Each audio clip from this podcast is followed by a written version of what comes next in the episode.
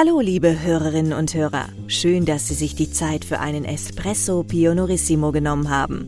Heute haben wir eine inspirierende Unternehmerpersönlichkeit aus der Immobilienbranche zu Gast. Er ist noch recht jung, aber schon sehr weit gekommen. Espresso Pionorissimo. Das ist der Podcast der Cynthia Real Estate. Mein Name ist Jochen Prinz. Mein Name ist Ilka Grunewold. Espresso Pionorissimo.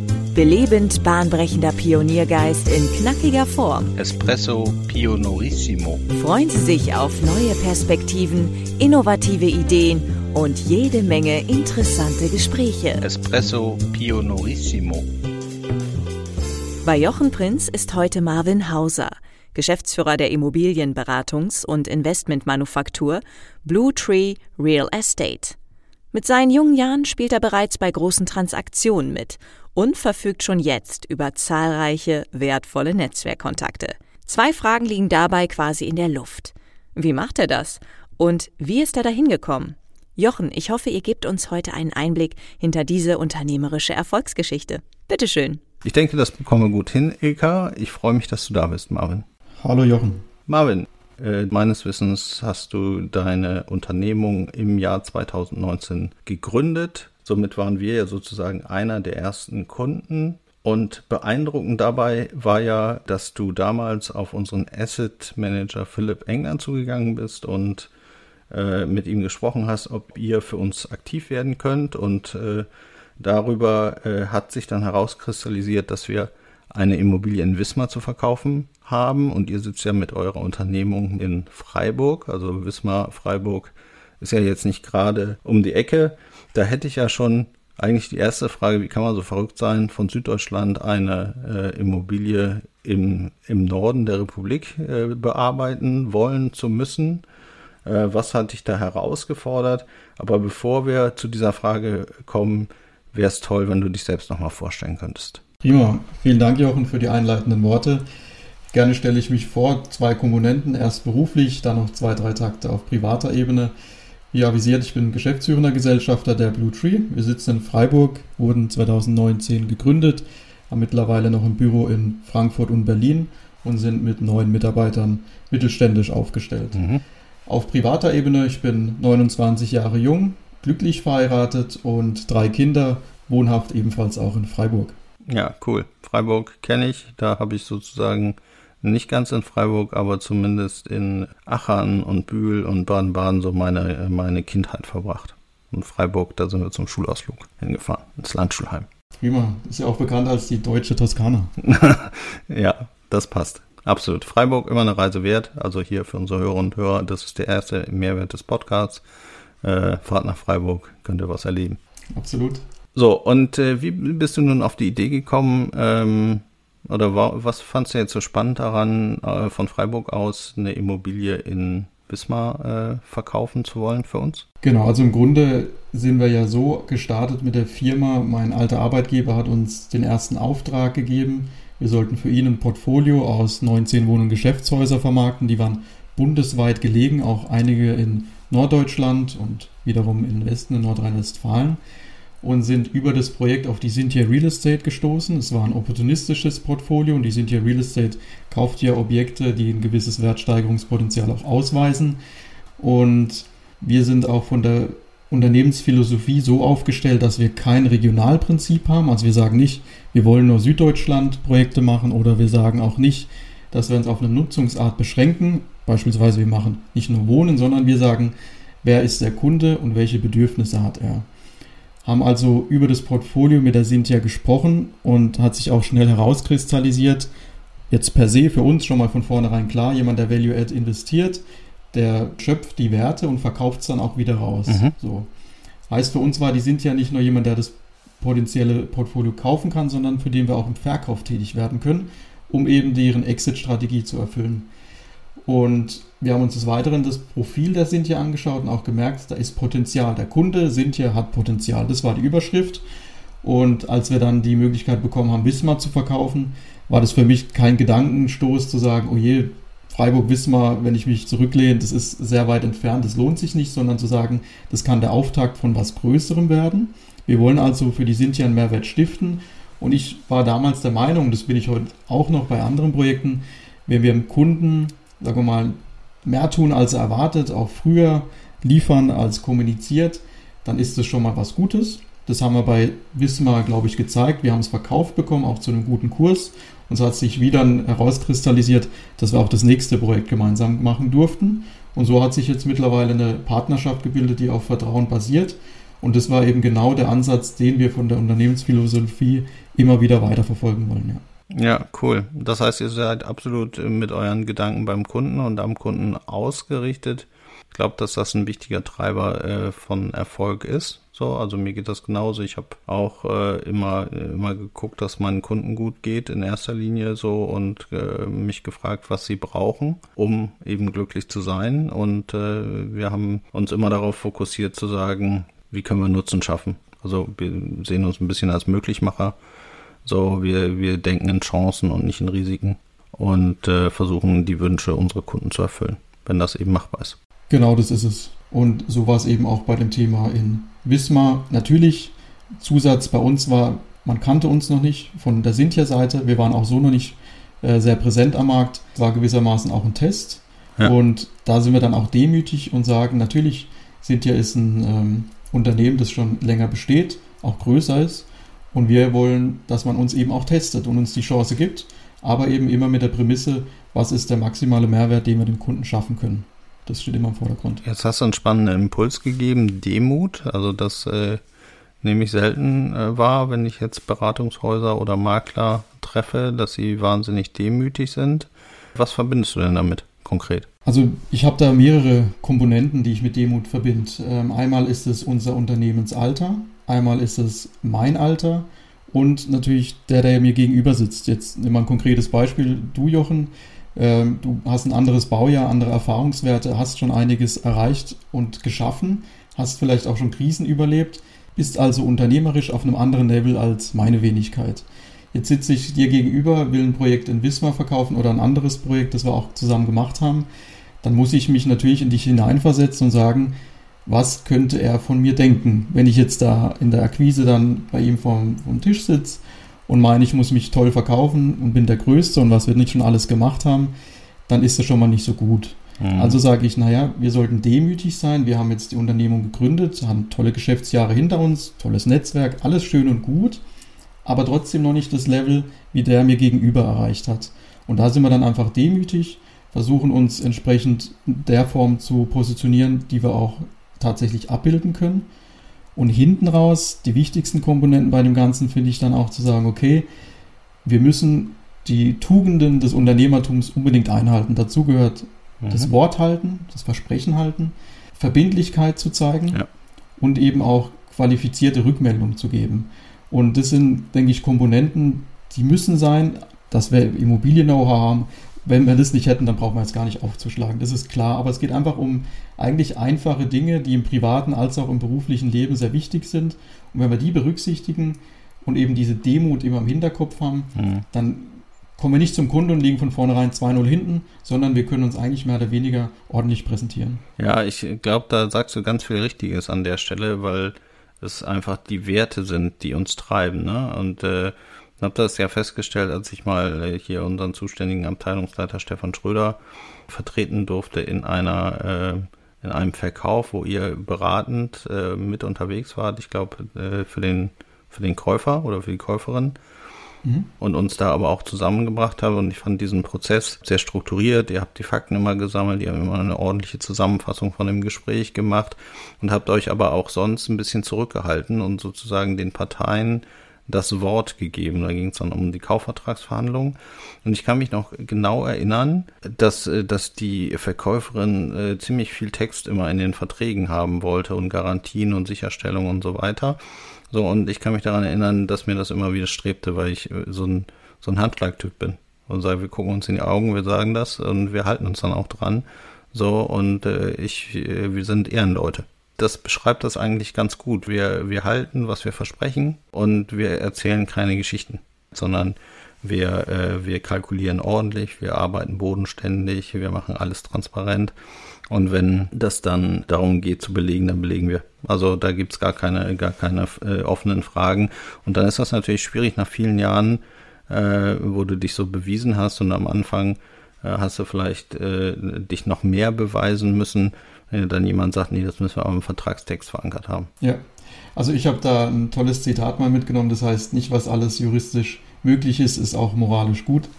Das ist so eine Kombination aus, dass man eben, wenn man sich den Handschlag gegeben hat, kann man es natürlich feinjuristisch immer so formulieren, dass man hinten raus doch nochmal den anderen in der Hand hat. Aber genau das soll es eben nicht sein, sondern die Verträge sind da, aber man sollte sich erst auf der unternehmerischen Ebene oder persönlichen Ebene einig sein und hinten raus dann die Juristen das dann formulieren lassen. Jetzt beim Beispiel Kaufvertrag, aber vielleicht ist es ein Thema zu den Werten, mhm. wie man eben mit Geschäftspartnern auch umgehen will. Ja. Wir sagen auch bei unseren Verträgen, ich bin kein so großer Freund von Verträgen, weil wenn ich einen Vertrag mache, dann will ich den so umfangreich haben, dass ich dann wieder sage, komm, wir lassen es. Wir machen das lieber mit dem Handschlag, weil wenn ich im Vertrag dann was vergessen habe, will ich mich und den anderen eigentlich gegenüber schützen, um nicht eine Lücke aufzumachen, die er dann ausnutzt und ich dann ein schlechtes Gewissen habe und sage, naja, hm.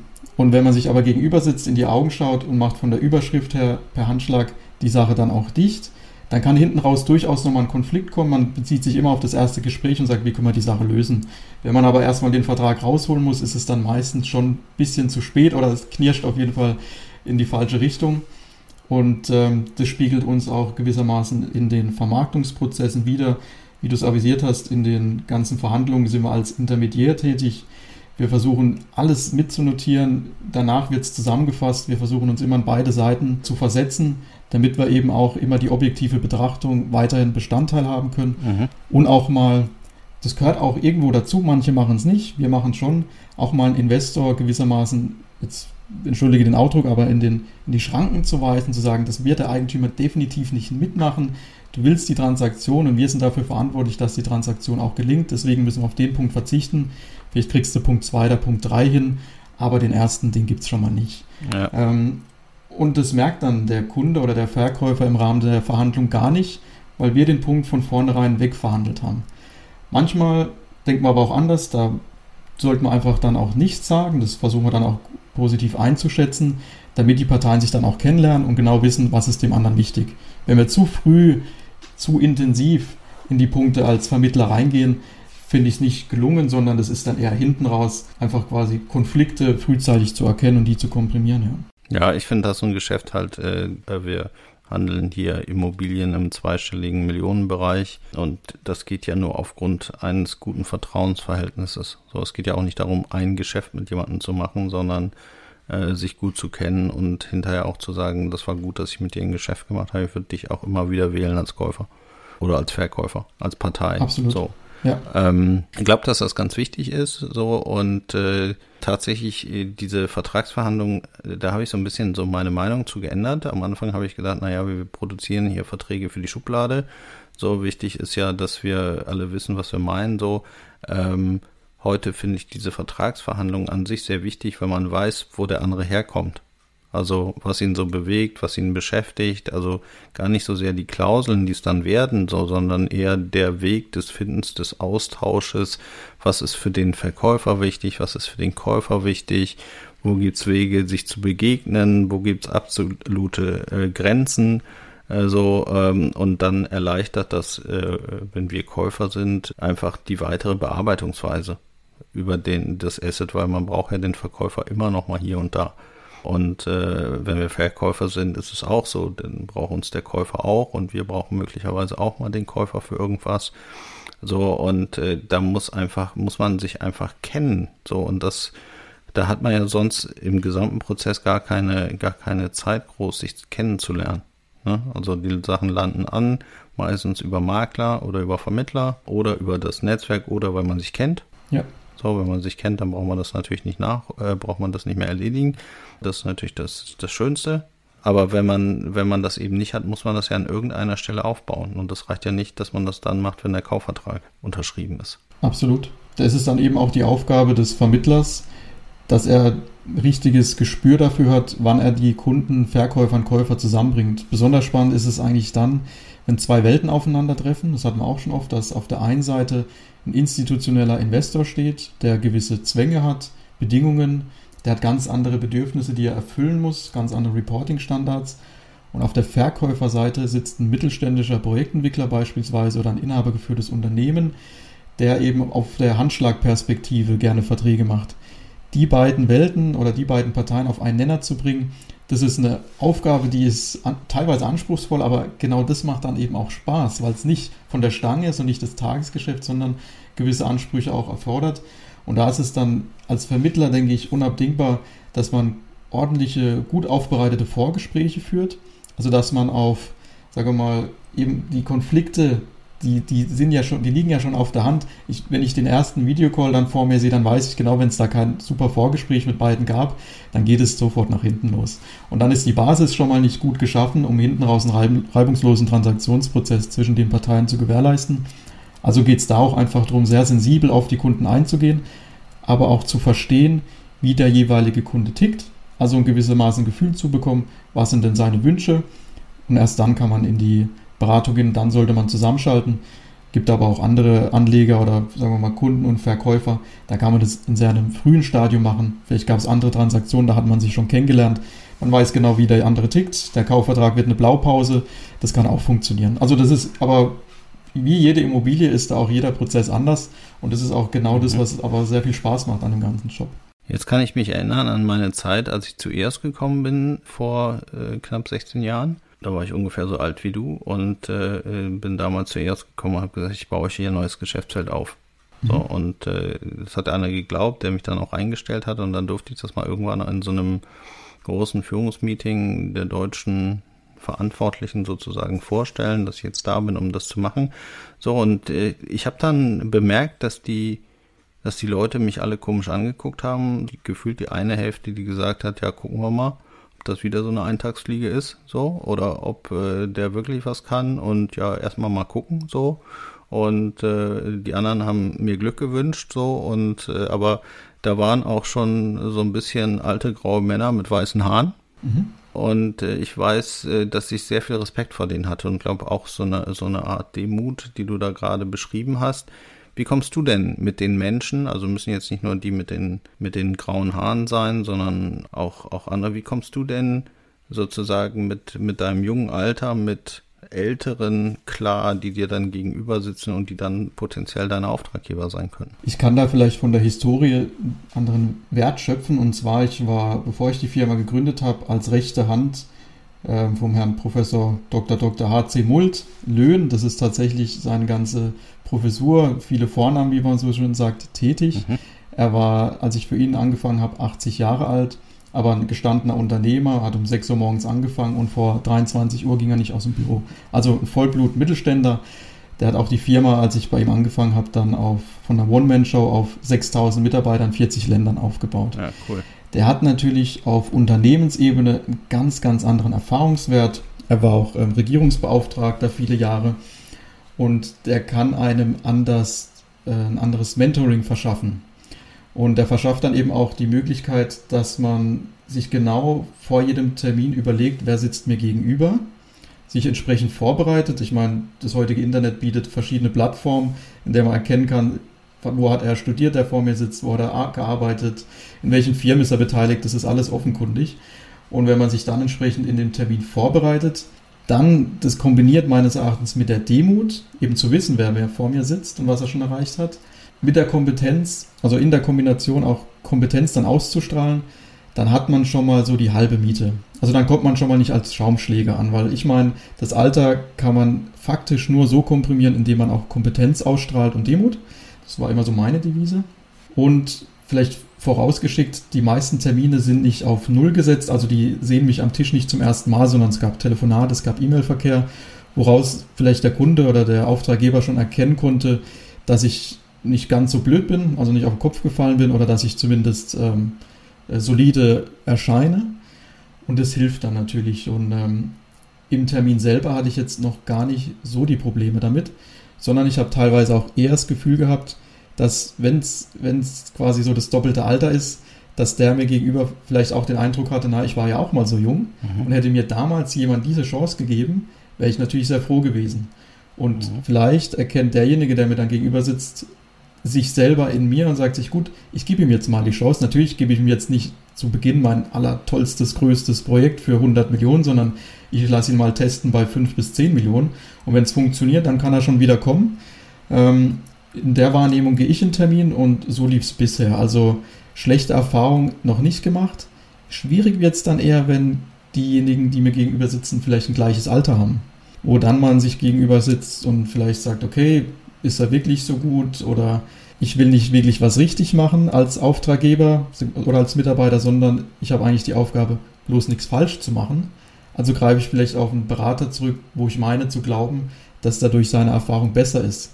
Obwohl er es gar nicht weiß, aber er will halt einfach nichts falsch machen. Mhm. Also ich glaube, da ist es schwierig zu unterscheiden, ob alt oder ob jung, sondern es kommt tatsächlich immer auf die individuelle Person drauf an und auf seine, ja, was hat er denn vor und was ist seine Bedürfnisse.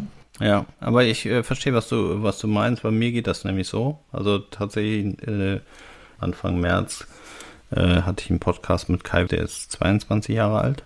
So, hat sich Mhm. vor einem Jahr selbstständig gemacht und hat ein gutes Mindset so und ist auf einem guten Weg und ich glaube ganz, ganz sicher, der wird seinen Weg machen. Also der entwickelt eine Software für Handwerker und äh, versucht sozusagen das Lexmark der Handwerker zu werden, der Handwerkerbranche und hat da coole Ideen, auch aus dem Unternehmen seines Bruders rausgetrieben, Problem gelöst und dann ein ganzes Unternehmen draus gemacht, also toller Typ. Mich erinnern die Leute immer an mich, als ich, als ich damals äh, das hatte und als mir äh, viele Skeptiker entgegengetreten sind, aber auch einige, die neugierig waren und einige, die einfach an mich geglaubt haben. Wobei die Anzahl, die an mich geglaubt haben, jetzt noch nicht so ausgeprägt war. So und da äh, würde sich meine nächste Frage an dich anschließen.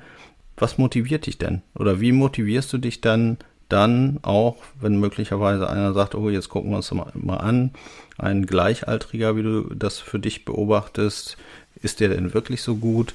Ähm, wie schaffst du das denn, das auszublenden und ähm, dich darauf einzustellen und zu sagen, nee, ich schaff das? Also das sind so zwei Komponenten. Zum ersten, ich bin von Typ her immer ein offener gewesen. Also das ist im privaten oder auch im beruflichen im Sinne von, es gibt ein neues Aufgabenspektrum oder jemand hat eine neue Idee. Ich war da immer offen für und hat auch weniger Ängste, sondern bin dann, vielleicht war das auch gut, damals grün hinter den Ohren, habe die Firma gegründet. Ich hatte keinen Plan, ob es eine GmbH oder GmbH Co. KG wird. Ich hatte unternehmerisch keinerlei Erfahrung, sondern habe halt einfach mal gemacht Mhm. und ausprobiert. Also keine Angst gehabt, Fehler zu machen. Ähm, und die andere Komponente, und das beantwortet wahrscheinlich eher die Frage, ist, ich habe eigentlich einen relativ hohen Tatendrang und ich will auch immer mehr machen als gefordert. Das heißt, wenn mir jetzt einer gegenüber sitzt und der mir das nicht ganz zutraut, bin ich jetzt nicht ängstlich und sage, oh je, hoffentlich kriege ich das hin, sondern ich sage, dann erst recht. Das gleiche ist wie wenn ein Kunde sagt, naja, ich will es nicht kaufen, dann überlege ich mir genau, ist es das wert, dann nochmal anzugreifen, weil ein Nein wird erstmal nicht akzeptiert per se von meinem Typ her. Oder passt halt einfach wirklich nicht und dann spart man sich die Arbeit lieber. Aber einfach da einen hohen Tatendrang zu sagen, ich will dem Kunden einfach eine Dienstleistung bieten, die mehr ist, als er erwartet hat, die sich von anderen unterscheidet. Und ich will es ihm einfach zeigen, dass er zwei Wochen später sagt, okay, so hätte er das jetzt nicht erwartet oder so einen Mhm. kleinen Aha-Effekt hat. Ähm, das reizt mich dann schon. Das ist auch das, was mir dann auch wirklich sehr, sehr viel Spaß macht und was auch unser ganzes Team quasi als Spirit immer mit sich trägt, immer zu sagen, noch mehr. Es, ist immer noch mehr Luft nach oben und es geht auch nicht darum, jetzt sch- schweife ich ein bisschen ab, aber auch zum Thema Arbeitszeit oder sonst was. Es geht nicht darum zu sagen, wir wollen von 9 bis 17 Uhr unser Bestes geben, sondern wenn es mal bis 22 Uhr ist, dann saßen wir zuletzt im Büro und alle hatten richtig Spaß. Da wollte keiner heim, weil wir einfach Spaß hatten, das Projekt so aufzubereiten, dass das war ein Portfolio von verschiedenen Objekten, dass es einfach sitzt und dass jeder Kunde, der das bekommt, sagt, das sieht aber richtig gut aus. Und da muss ich mir gar nicht so viel Arbeit machen. Die Jungs haben ja auch noch die ganzen Comparables rausgesammelt, die haben ja Annahmen getroffen, haben fast schon einen eigenen Businessplan geschrieben, wo ich mich dran orientieren kann. Nicht muss, aber einfach als Anhaltspunkt.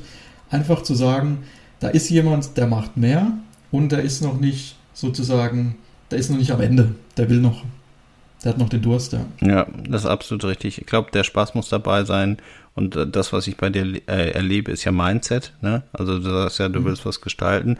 Jetzt würde sich eigentlich meine Frage anschließen, was hast du als Kind gemacht? Worin hast du die Zeit verloren, als du so zehn Jahre alt warst? Was hat dich da so richtig mhm. begeistert? Da war es der Fußball, der Sport. Also schulisch war, kam bei mir erst mit 18. Ich habe dann auch erst später studiert. Also ich habe früher dreimal mein Zimmer aufgeräumt, bevor ich die Hausaufgaben gemacht habe. Also so war meine Kindheit. Ich war derjenige, der immer zum Fußballplatz ist, der viel Sport gemacht hat und auch da ja auch nie genug davon bekommen hat. Okay, welche Position? Ich war im Sturm, Stürmer. Versuche ja immer noch rauszufinden, ob, äh, ob Leute, die in der Kindheit irgend, irgendein Gefühl gehabt haben, aber wahrscheinlich Sturm, erfolgsgetrieben und so weiter, ob das irgendwo, irgendeine Auswirkung auf das Berufsbild hat, sozusagen, was man sich wählt und äh, ob man die leuchtenden Augen von diesem Erlebnis des Fußballspielens in deinem Beispiel sozusagen jetzt wieder erkennen kann in dem Erfolg, den du hast, wenn du mit deinem Team zusammensitzt und Sachen in einer hervorragenden Qualität ausarbeitest, um deine Kunden zu begeistern. Ich bin überzeugt, dass es da definitiv äh, Interdependenzen dann auch gibt. Das hängt davon ab, also allein, dass ich vielleicht Stürmer war, war ich erfolgsgetrieben, Tore zu schießen. Jetzt bin ich vielleicht erfolgsgetrieben, äh, den Kundennutzen zu erfüllen. Ich glaube schon, dass es von Kindheit auf, jeder hat ja eigene Gene, ähm, hat eine gewisse Vorbildfunktion von den Eltern. Ich habe selber drei Kinder. Erziehung ist ein sehr, sehr wichtiger Aspekt. Es mhm. ist sehr, sehr feinfühlig. Da gehört mit Sicherheit auch die Komponenten dazu, dass das, was man früher erlebt hat, sich auch in der Zukunft dann wieder spiegeln kann. Definitiv bin ich überzeugt. Ja. Also ich denke heute immer, wenn jemand lächelt oder wenn ich lächeln kann und äh, die Augen funkeln, dann ist richtig. Absolut. Dann, ja. dann hast du alles richtig gemacht dann äh, ist, äh, sind die Leute begeistert, dann kommt es von Herzen und äh, dann hast du äh, gut performt. So und das nehme ich ja bei euch absolut wahr. Ich, ich mag Leute einfach sehr, die, die ein gutes Mindset haben, die was erreichen wollen, die was gestalten wollen, Gestalter gehen, Unternehmer gehen haben und sagen, ich nehme mich gerne auch selbst zurück, wenn der andere was davon hat. Ja, und ich denke auch, äh, wenn ich das so aufgreifen kann, wenn jetzt wirklich Zuhörer dabei sind, die auch in der Anfangsphase sind oder in der Unternehmensgründung, es geht definitiv, und das ist so meine, meines Erachtens, ich denke, Ziele kommen oftmals über Werte. Ähm, wir haben nie Umsatzziele gehabt. Wir haben nie gesagt, oh, dieses Jahr wollen wir den Umsatz erreichen oder den anderen Umsatz oder so viel Transaktionsvolumen, sondern wir haben immer gesagt, wie können wir beim Kunden eben so einen Mehrwert stiften, dass er, sobald er an Verkauf denkt, sofort Blue Tree im Kopf hat. Oder Herr Hauser oder einer der Mitarbeiter. Dass wir diesen sagen wir mal, Transfer herstellen. Und dann geht es eben nicht darum, wie viel Umsatz kann ich dieses Jahr machen, sondern wie viel, welchen Mehrwert kann ich dem Kunden stiften, damit er auch langfristig mit uns zusammenarbeitet. Weil es kommt ja eben auch dann drauf an, zu sagen, was ist der Plan B, was ist, wenn mal sagen wir, externe Faktoren kommen, die den Markt, wenn wir jetzt in der Transaktionsberatung sind, stark gefährden können. Das kann das Thema Digitalisierung sein, es mhm. kann aber auch aktuell Russland- und Ukraine-Konflikt sein. Und wenn man dann aber langfristige Partner hat und auch mal für den dahin geht, wo es weh tut, dann ist auf der anderen Seite auch ein Partner, der wiederum sagt, dass er gerne auch Gewehr bei Fuß steht, wenn es auf der anderen Seite mal schwierig wird. Mhm. Das ist einfach nur den Plan B. Ich denke, man sollte nicht zu viel im Plan B haben, sonst konzentriert man sich nicht mehr auf das wahre Geschäft. Aber zumindest auch da wieder ein bisschen demütig sein, zu sagen, komm, auch wenn es ein Projekt ist, wo ich mich sehr schwer tue, wo ich nicht die sagen wir mal, die Umsätze erzielen kann, die ich mir vielleicht erhoffe, das trotzdem zu machen, weil es wird sich langfristig einfach auszahlen, definitiv. Ja, das äh, glaube ich auch tatsächlich absolut, dass das so ist. Wir arbeiten ja viel oder ich arbeite ja viel mit Netzwerken. Ich sehe ja meine Aufgabe heute mehr und mehr darin, Menschen miteinander zu verbinden. Jetzt nicht als Makler, sondern tatsächlich auf einer anderen Ebene, so externe wie interne, damit sie gemeinsam Nutzen schaffen können. Das ist so das, äh, wo ich äh, glücklich bin, wenn andere Leute eben auch glücklich, andere Menschen glücklich sind, weil sie gemeinsam Nutzen schaffen können. Da gehe ich voll dran auf. Das geht natürlich über Netzwerke ganz gut so und man muss ja auch gar nicht alles selber können. So, man muss einfach nur gute Partner haben. Absolut. Marvin, äh, wir sind jetzt schon relativ weit vorangeschritten mit unserem Podcast, so dass ich jetzt äh, zur Abschlussfrage komme. Ähm, was sind dann aus deiner Sicht so die drei wichtigsten Punkte, die es braucht, damit der Kunde langfristig zufrieden ist mit eurer Dienstleistung? Eine sehr gute Frage. Im Wesentlichen geht es darum, das Verständnis des Kunden zu verstehen. Und ein Beispiel, ein bisschen plump, aber ganz einfach gesagt, der Kunde will ein Loch und kein Bohrer. Das mhm. heißt, der Kunde will Lösungen und will Mehrwerte. Das ist schon mal ein Verständnis, das muss sein. Zweiter Punkt ist das Thema Schnelligkeit und Qualität. Der Kunde ist sehr sensibel, der will schnelle Lösungen. Wo andere teilweise den Posteingang bestätigen, waren wir schon beim Kunden. Das heißt, da ist die Schnelligkeit ein wesentliches Thema, aber es darf nicht eine Schnelligkeit sein, die an Qualität verliert. Also es muss eine qualifizierte, aber schnelle Rückmeldung sein. Und um das ganzheitlich zu beantworten, der Weg ist das Ziel. Warum ist das so? Es geht ja darum, dass man auf dem Weg den Zielerreichungsgrad nochmal anpassen kann nach oben hin. Das heißt, wir haben von vornherein ein Ziel. Das heißt, da wird diskutiert, was wollen wir machen, wo wollen wir hin. Dann ist das Ziel definiert. Jetzt gibt es schon andere, die scheitern schon daran, das Ziel überhaupt zu erreichen. Auf dem Weg dahin gibt es dann eine Ausrede und dann wird abgebogen, es gibt ein neues Ziel und es ist dann der, der neue Maßstab. Mhm. Wir kommen eher von der anderen Richtung und sagen, naja, während wir da auf dem Weg sind, könnten wir vielleicht noch übers Ziel hinausschießen, indem wir eben immer noch mehr machen und uns immer weiter hinterfragen, was kann man noch tun, ohne einfach quasi mit der rosa-roten Brille darauf zuzusteuern und die Konflikte, die eigentlich im Hintergrund schon sich aufbauschen, gar nicht zu erkennen. Also immer fokussiert bleiben, konzentriert bleiben und es macht auf dem Weg sehr viel Spaß, weil wenn das Ziel erstmal erreicht ist, dann ist das Projekt abgeschlossen und dann geht der Spaß von vorne los. Ja. Okay, für mich ist es so ein bisschen aber ich glaube, das beschreibt das. Wir haben da viele Parallelen, glaube ich, in unserer, in unserer Haltung äh, zu. Für mich ist es Zuhören in erster Linie. Ich höre dem Kunden zu, was er braucht. So, ich äh, hinterfrage das, also ich höre aktiv zu und äh, versuche das zu verstehen, was sein Bedarf wirklich ist. Und dann geht es darum, das anzuwenden. So, damit er nicht das Gefühl hat, dass ich ihm die Frage ein zweites, drittes, viertes Mal stellen muss, äh, weil ich die Antwort vergessen habe.